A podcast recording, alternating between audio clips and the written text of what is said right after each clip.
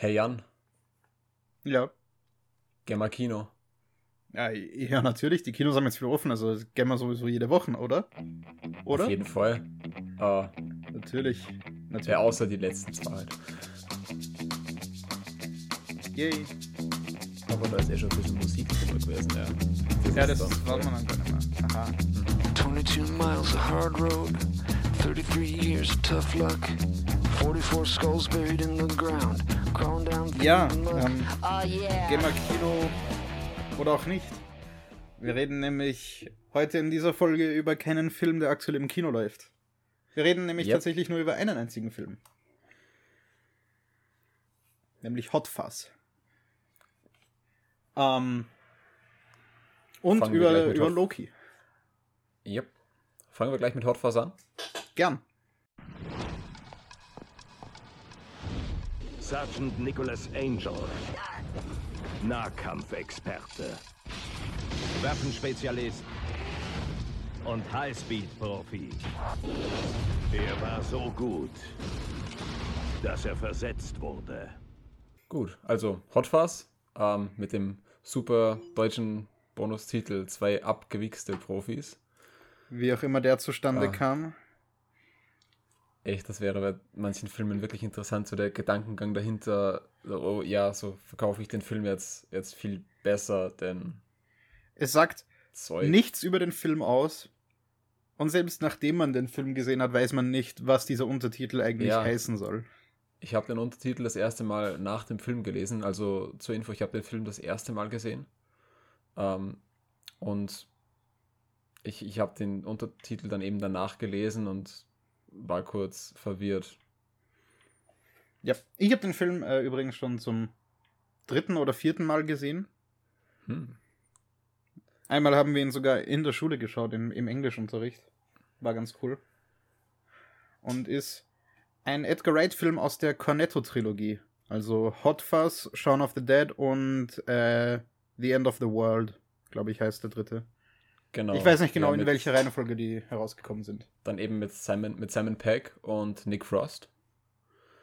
Und Simon Pegg spielt Nicholas Angel, einen super äh, Polizisten aus, aus London, glaube ich, der in die Kleinstadt versetzt wird, weil seine, äh, äh, wie heißt das? Ähm, Festnahmraten. Wie nennt man das? Er ist einfach zu gut. Ja, er ist einfach zu gut. Gut. Sie haben dafür gesorgt, dass wir schlecht dastehen. Und Sie haben etwas Entscheidendes vergessen. Und zwar, was das Team davon halten wird. Statistisch gesehen ist Sandford das sicherste Dorf im ganzen Land. Jetzt muss dieser Großstadtkorb. Hast du mal zwei Knarren gleichzeitig im Sprung abgefeuert? Nein. Hast du schon mal eine Knarre im Sprung abgefeuert? Nein. Lernen. Ist es wahr, dass es eine Stelle im Kopf gibt, die, wenn sie von einer Kugel getroffen wird, explodiert? Sich anzupassen. Morgen, der Schwan ist weg. Der Schwan ist weg.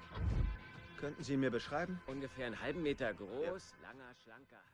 Er lässt alle anderen schlecht aussehen, deshalb wird er in die Kleinstadt versetzt und fängt langsam an, in dieser Kleinstadt Unstimmigkeiten zu finden, beziehungsweise die, die Sachen passen viel zu gut.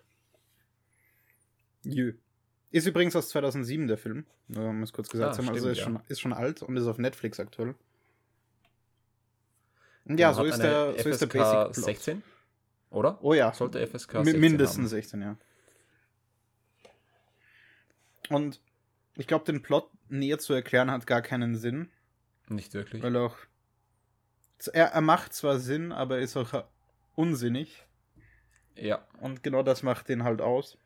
Und ja, es ist eine, eine, eine Comedy mit etwas Action drin. Und das, das, das Coole an Edgar Wright-Filmen ist, dass Edgar Wright zwar seinen eigenen Stil hat, aber trotzdem in jedem Film irgendwas an seinem Stil anders ist. Sieht man sich jetzt Scott Pilgrim an, sind da die Transitions, die ja da ein ziemlich großes Stilelement sind, immer Ja. visuell, wo sie hier in Hot Fuzz auch ein großes Stilelement sind, aber hier sind sie immer über Dialog, wo irgendjemand etwas sagt und dann schneidet es auf etwas, das entweder genau das ist, was gerade gesagt wurde, oder etwas, das mit dem Kontext von dem, was gerade in der vorherigen Szene gesagt wurde, jetzt in dieser neuen Szene, die ganz etwas anderes ist, irgendwie witzig ist Und das verbindet. Ja, also der Film ist auf jeden Fall sehr witzig. Man hat zwei ernste Momente auch drinnen, was ich gut finde.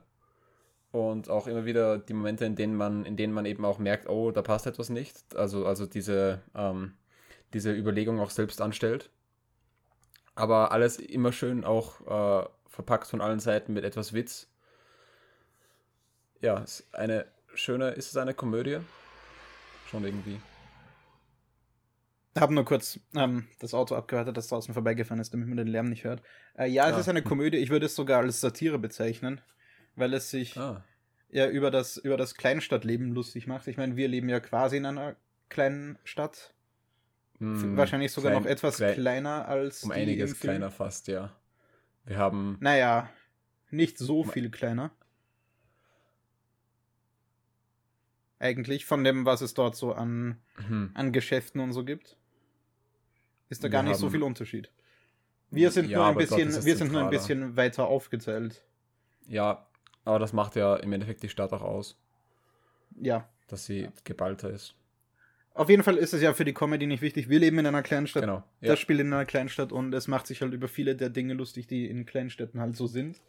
ja. Und Deshalb sehr relatable für uns. genau. Und treibt das eben auf die absolute Spitze und darüber hinaus. Und das ist Also eben, was es- den lustig macht. Genau, ob es von diesem äh, jeder grüßt jeden in der Kleinstadt äh, ist, bis zu ähm, Du triffst einfach immer wieder dieselben Leute, egal Ja, wo. genau. Es sind immer die gleichen Leute, die dir über den Weg laufen. Was ähm, rein für den Film auch fürs Budget praktisch ist, weil ich glaube, dass der gar nicht so ein großes Budget hatte. Weil das ja noch schon zu Zeiten war, wo Edgar Wright sehr bekannt war, aber noch nicht so auf der, auf der Höhe, auf der er jetzt ist. Ja, aber das könnte es sein. Also, mir, fällt, mir fallen gerade keine so wirklich teuren Szenen ein. Klar, es gibt ein paar äh, die, die Schusswechsel vermutlich mit den Sachen, die kaputt werden. Mhm, aber da, eben, das ist nur sehr wenig und auch sehr Ja. billig umgesetzt. Also günstig umgesetzt, nicht billig. Genau. Ja, die Schauspieler sind alle, alle extrem gut. Viele, viele bekannte Schauspieler, britische Schauspieler, logischerweise. Ja. Und ich muss zugeben, dass der Film teilweise ein paar Durchhänger hat, wo ich mir denke, so jetzt, jetzt würde ich, jetzt würde ich diesen Part gerne kurz skippen. Aber so alles in allem kann ich mir den Film offenbar noch öfter ansehen und habe immer wieder Spaß daran. Auf jeden Fall, also im Generellen ist es ja bei vielen Edgar Wright-Filmen so, dass man die einfach immer und immer wieder schauen kann, weil sie immer und immer wieder, weil der Witz einfach immer und immer wieder stimmt. Baby Driver fällt da für mich leider nicht in die Kategorie. Oh, den habe ich nur, den habe ich nur, glaube ich, ein bis zweimal maximal gesehen und habe nicht das Bedürfnis, den wiederzuschauen. Den habe ich schon drei bis viermal gesehen. Also den finde ich, den finde ich super. Aber ich finde es eben ziemlich spannend, dass Edgar Wright aus dem puren Comedy in die Action-Comedy mit Scott Pilgrim in mehr, fast nur Action mit Baby Driver und jetzt dann mit Last Night in Soho, wo er vor kurzem Oh, im ja. Trailer rauskam, mehr in Richtung Horror-Thriller geht. Der Und da wird, neue Dinge der wird ausprobiert? Ziemlich spannend, ja. Das finde ich ziemlich cool. Ja. Ja, Hm, recht viel kann man über den Film eigentlich gar nicht sagen, außer Doch. seht ihn euch. Doch. Doch, ja, ich. Wir könnten jetzt Oh. eine Stunde über den Film reden, wenn wir wollten, aber ich glaube, wir, wir lassen das lieber, weil sonst wird es zu unspannendem Geeken über die kleinsten Details. Ja, natürlich, ich meine jetzt im Generellen. Besser, man sieht, sie, man sieht ihn sich mal einfach an, meinte, Mhm. wollte ich damit sagen. Ja, aber das sagen wir über jeden Film. Deswegen kam mir unfair gegenüber Hot Fuzz Ja. vor. Da hast du wohl recht. Wir müssen ein bisschen Spice in unsere Podcasts bringen. Ein bisschen Ah. Abwechslung. Ja, aber ich kann das nicht sagen, dann seht ihn euch nicht an. Also seht ihn euch an. Definitiv. Auf jeden Fall. Gut, und damit transitionen wir zur neuen Disney Plus Serie, die jetzt immer mittwochs kommt, und zwar Loki. Mhm. Wo ich Da dir wieder eine Folge voraus bin. Ja, ich hatte noch keine Zeit, mir die zweite Folge anzusehen, die ja gestern rauskam. Mhm.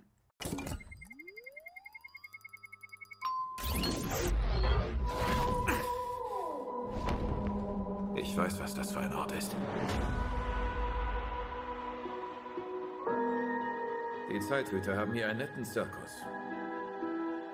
Und wie ich sehe, spielen die Clowns ihre Rolle absolut perfekt. Sie und Ihre Metaphern. Ich liebe das. Sie klingen dadurch so clever. Ich bin clever. Das weiß ich. Okay. Okay. Deswegen reden wir nur über Folge 1. Ja, die aber schon ziemlich cool ist. Also kurz zur Erinnerung, äh, in Endgame sind die Avengers ja durch die Zeit gereist und haben sich die Infinity Stones aus verschiedenen äh, früheren Versionen geholt. Also sind in der Zeit zurückgereist, haben sich die Infinity Stones geholt etc. Und äh, in New York, gerade zu dem Zeitpunkt, als äh, Loki dort eben gefangen genommen wurde und der Tesseract auch, äh, auch eben sich in New York befunden hat, haben sie äh, einige Fehler gemacht und Loki ist an den Tesseract gekommen und damit abgehauen, was wiederum jetzt in der Serie die TVA auf den Plan ruft. Ähm, TVA steht für, hast du das gerade Time? Variancy Agency, glaube ich. Irgend so etwas, ja. Genau, also sie sind, sie sind quasi die, die dafür sorgen, dass es keine, ähm, dass es kein Multiversum gibt, dass, es nur eine einzige Zeitlinie gibt, in der alles genauso passiert, wie es vorher bestimmt ist von den äh, drei, drei, wie heißen sie? Timekeeper. Ja, du bist mit den Namen um einiges ähm, besser als ich. Genau, von den drei Timekeepern. Und ähm, ich traue mich jetzt schon sagen, dass das vermutlich meine liebste Serie von den drei MSU-Serien ist. Ja. Erstens wegen dem, worum es geht, also nicht nur Zeitreisen, sondern eben Multiversumszeug und so, wo auch sehr viel Philosophisches mit dabei ist, Mhm. wo über die Existenz und so geredet wird und was es eigentlich für einen Sinn hat, wenn die Timekeeper einfach sagen, so muss das passieren. Und sobald jemand nur zufällig einen Fehler macht, wo er ja gar nicht wissen kann, dass er gerade einen Fehler macht, ich könnte jetzt diese, diese Colaflasche, die da neben mir steht, aus dem Fenster werfen. Und wenn die Timekeeper denken, dass es jetzt die schlechte Entscheidung war, werde ich in die TVA geholt und einfach geresettet und im schlimmsten Fall einfach gelöscht. Und Genau, muss dann damit durch ein riesiges Prozedere durch. Ja, damit hast du eigentlich ziemlich gut erklärt, was die TVA macht. Also, wie sie es machen, vor allem auch. Und ein anderer Grund, warum ich die Serie ebenfalls ziemlich cool finde, du hast ja schon gesagt, eben wegen der ganzen Handlung auch, äh, ist auch der Charme von Tom Hiddleston und auch Owen Wilson, die da, finde ich, ziemlich gut gemeinsam spielen. Oh ja. So gut. Also einfach, einfach nur super anzusehen, die Dynamik zwischen den beiden. Also vor allem Owen Wilson ist in der Serie der Star für mich. Also finde find ich sogar noch besser als Tom Hiddleston. Tom Hiddleston hat natürlich die besseren emotionalen Momente, weil man seinen Charakter halt schon besser kennt. Ja. Aber Mobius ist, finde ich, der lustigere von den beiden Charakteren. Ja, was hat, was hat Owen Wilson sonst so in letzter Zeit eigentlich gemacht? Ähm, Ich glaube, der hat schon eine Zeit nichts mehr gemacht, oder? Oder nicht mehr wirklich? Doch schon. Äh, vor ein paar Jahren kann ich mich erinnern, da kam der Film, glaube ich, Wunder hieß der. Oder Okay. so. Wo es um, wo, wo Owen Wilson den Vater von einem Kind gespielt hat, das irgendwie irgendeine Hautkrankheit hatte oder so. Und deswegen angefangen hat, einen Astronautenhelm im Unterricht zu tragen. Mhm. Das ist das Einzige, an was ich mich aus dem Film erinnern kann. Ich Okay, habe den nicht hab gesehen. Ich, ich auch nicht. Aber also ist den mir kann ich mich e- gar eben mehr so erinnern. ein, so ein Drama gewesen. Aber Okay. so große Comedy-Dinge hat er in letzter Zeit nicht gemacht, glaube ich, nein. Aber ist auf jeden Fall eine, ein cooler Zuwachs fürs MCU. Auf jeden Fall, ja. Und der andere Faktor, der diese Serie so viel cooler macht als die anderen. Warte kurz. Warte. Zur Info, man hat gerade Jans Katze gehört. Ah, Happy. so. Coole Katze. Ja. Aber leider auch ein bisschen nervig, während wir einen Podcast aufnehmen. Gut, so. Ähm, Im Vergleich zu den anderen beiden Serien, die anderen beiden Serien sahen halt aus wie Marvel-Serien, also außer das Spezialzeug von WandaVision halt, aber das würde ich jetzt ausnehmen, weil das ist was Mhm. relativ Offensichtliches zu machen. Und Loki sieht alleine schon von vom Color Grading und vom, von der generellen Art Direction einfach so anders aus als alles andere, dass, dass ich das einfach cool finden muss. Und auch wie sie, wie sie äh, stilistisch eben Dinge im Universum, wie sie funktionieren in der TVA erklären. Zum Beispiel diese quasi Bip Boys, Mhm. die sie, Oh ja, die, die ja. sie haben, wo angezeigt wird, wie lange sie noch, äh, wie lange sie noch in ihrem Zeitreiseding bleiben können. Also wenn sie in eine Zeit zurückreisen von der TVA aus, wie lange sie da bleiben können, bevor sie ein Nexus-Event auslösen. Was quasi heißt, die Zeitlinie kann nicht mehr zurückgesetzt werden und das Multiversum entsteht. Ähm, wo es eben diese zentrale Linie gibt, was die, die heilige Timeline ist. Und wenn da dieser Zweig, der entsteht, wenn man halt in der Zeit zurückreist und wo ist, wo man nicht sein soll, wenn der Zweig zu groß wird, dann passiert eben Chaos. Und die TVA funktioniert eben so, dass sie dann quasi Bomben platzieren, die, wenn sie ausgelöst werden, einfach alles, was verändert wurde, löschen und somit diesen Zweig, der da hinauswachsen würde auf die rote Linie, einfach erlischt und wieder weg ist. Und das ist halt so ein simples Ding, um zu zeigen, okay, die können jetzt nicht ewig hier sein, die können auch nicht alles hier machen, weil vermutlich je mehr sie an der Zeit verändern, desto schneller wird diese Linie Richtung rote Linie wachsen. Und das ist halt so ein simples, geniales Mittel, um das zu erklären. Ja, und da eben auch die TVA irgendwie außerhalb der Zeit existiert, sind hier auch äh, so Sachen wie Infinity Stones eigentlich useless. Also äh, Loki hat eben dann versucht, den Tesseract zu benutzen oder seine magischen Kräfte auch. Und alle diese Dinge funktionieren einfach in dieser TVA nicht. Ich habe da Dann irgendwie ein paar Schlagzeilen in, meinen, in meinem Google-Feed dazu gefunden, Ja. wo gesagt wurde, oh, die Fans sind empört über das mit den Infinity Stones. Ähm, und ich habe auf Echt? Reddit und nirgendwo Leute gefunden, die sich ernsthaft darüber beschwert haben, dass hier ein Witz über die Infinity Stones gemacht wurde. Ein Witz, der nicht nur lustig ist, sondern auch Ja. gleichzeitig eben zeigt, wie, wie mächtig die TVA und dieses ganze Multiversumszeug ist und wie mickrig im Vergleich dazu die Infinity Stones sind. Was Genau. nochmal zeigt, auf was für eine große Fallhöhe wir hinarbeiten jetzt in den nächsten MCU-Phasen. Vor allem vermutlich dann mit Spider-Man, No Way Home und Multiverse of Madness. Ja, diese Fallhöhe ist ja auch wichtig, dass, dass die Zuschauer auch dranbleiben, auch an der ganzen MCU-Sache, mit den, dass, dass sie die nächste Phase, jetzt war ja Endgame ein riesiges Event und dass es im Endeffekt noch etwas gibt, wo sie, wo sie wieder dranbleiben, wo sie die Leute wieder mitnehmen können.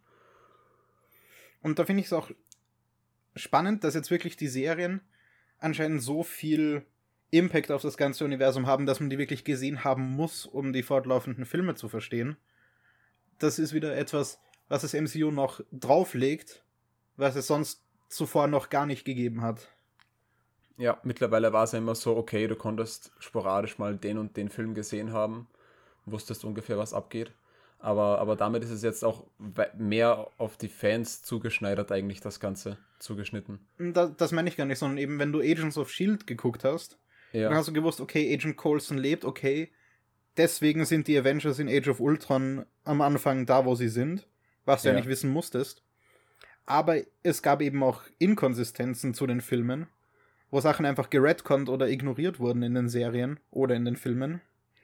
Genau, es Und- war ja großteils so, dass die, die Serie, also jetzt spezifisch Agents of, Agents of Shield, sich auf die Filme referenziert hat und, und auch versuchte, da ein bisschen äh, äh, Dinge noch mit einzubauen und die, die Filme aber die Serie einfach ignoriert haben. Weil man eben nicht wollte, dass es ein, dass es verpflichtend ist, die Serie gesehen Genau. zu haben. Genau. Aber jetzt machen sie das eben und das finde ich einen, einen ziemlich, ziemlich mutigen Schritt und einen ziemlich coolen Schritt. Ja. Eben vor allem für Leute wie uns, die das auch gerne sehen und die sich dann auch freuen, wenn sie hier, hier gleich noch mehr, mehr verstehen, mehr, mehr Dinge haben, die dann wirklich wichtig sind. Mhm. Gerade im Serienformat funktioniert eben so etwas, das so wichtig sein wird für die nächste MCU-Phase, das ganze Multiversumszeug. Äh, ist einfach perfekt Ja. für, für Serien. Man kann sich viel mehr Zeit lassen, das Ganze zu entdecken und herauszufinden, wie die, wie die Dinge eigentlich wirklich funktionieren. Was bei immer komplexeren Themen dann auch immer wichtiger wird eigentlich. Mhm. Und was die MCU-Serien jetzt auch alle gemeinsam haben, ist, dass es immer, immer um irgendwie ja einfach die Psyche der Charaktere geht, die wir schon so lange jetzt kennen, in die wir aber noch nie wirklich Einblick bekommen haben. Wanda und Vision waren vor WandaVision eigentlich relativ unspannende Charaktere, außer man hat sie aus den Comics gekannt. Ähm, jetzt, wenn du dir nach WandaVision jetzt Infinity War ansiehst, wird das Ende vermutlich noch härter sein. Genau das, mir gleiche mit gar nicht aufgefallen. Richtig, ja. genau das gleiche mit Falcon und Winter Soldier. Bucky und äh, Mhm. na Sam Sam, haben noch nicht recht viel recht viel emotionale Tiefe bekommen in dieser ganzen Zeit und das obwohl Bucky ja schon so lange im MCU ist.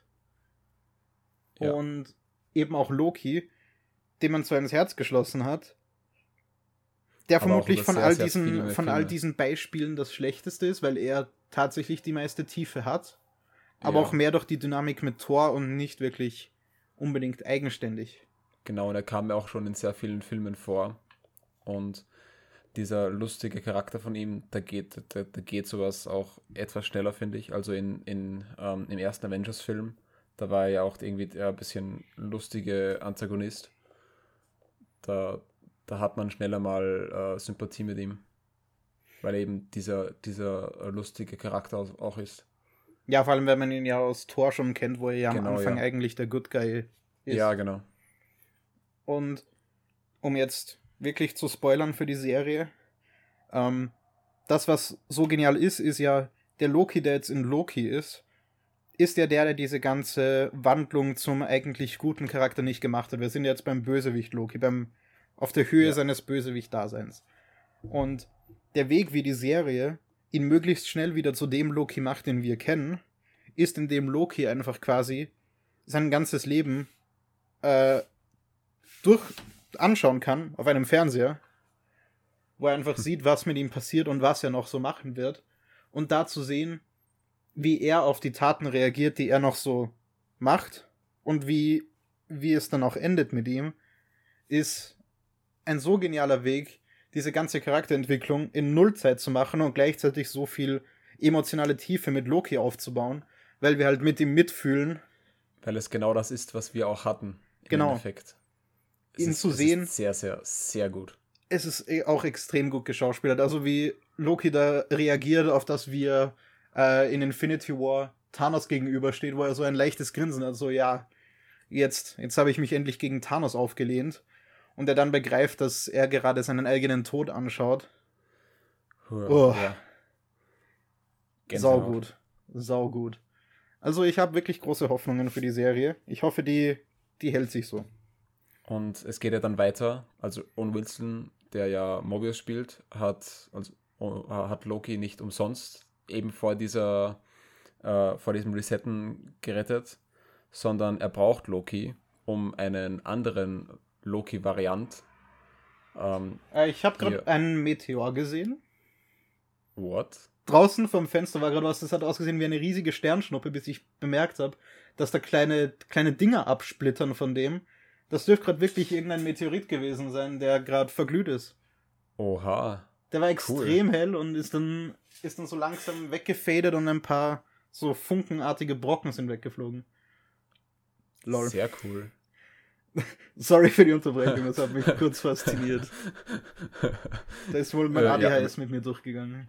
Gehört, gehört ja auch hier irgendwie dazu, Dinge, die wir cool finden. Ja, ist extrem cool. Machen wir mal eine Astronomie-Sendung. Oh, weißt du, wie cool. Mit Video dann. Ja, gut. Auf jeden Fall ähm, rettet er eben Loki vor dem äh, Resetten, weil er, weil er ihn braucht, um einen anderen Variant von Loki zu resetten eigentlich. Weil dieser die ganze Zeit TVA-Agenten tötet. Wir bewahren den korrekten Fluss der Zeit. Sie haben mit dem Tesseract die Realität zerbrochen. Sie müssen uns helfen, sie wieder zu kitten. Warum ich? Ich brauche Ihre einzigartige Loki-Perspektive. Bekomme ich eine Waffe? Nein.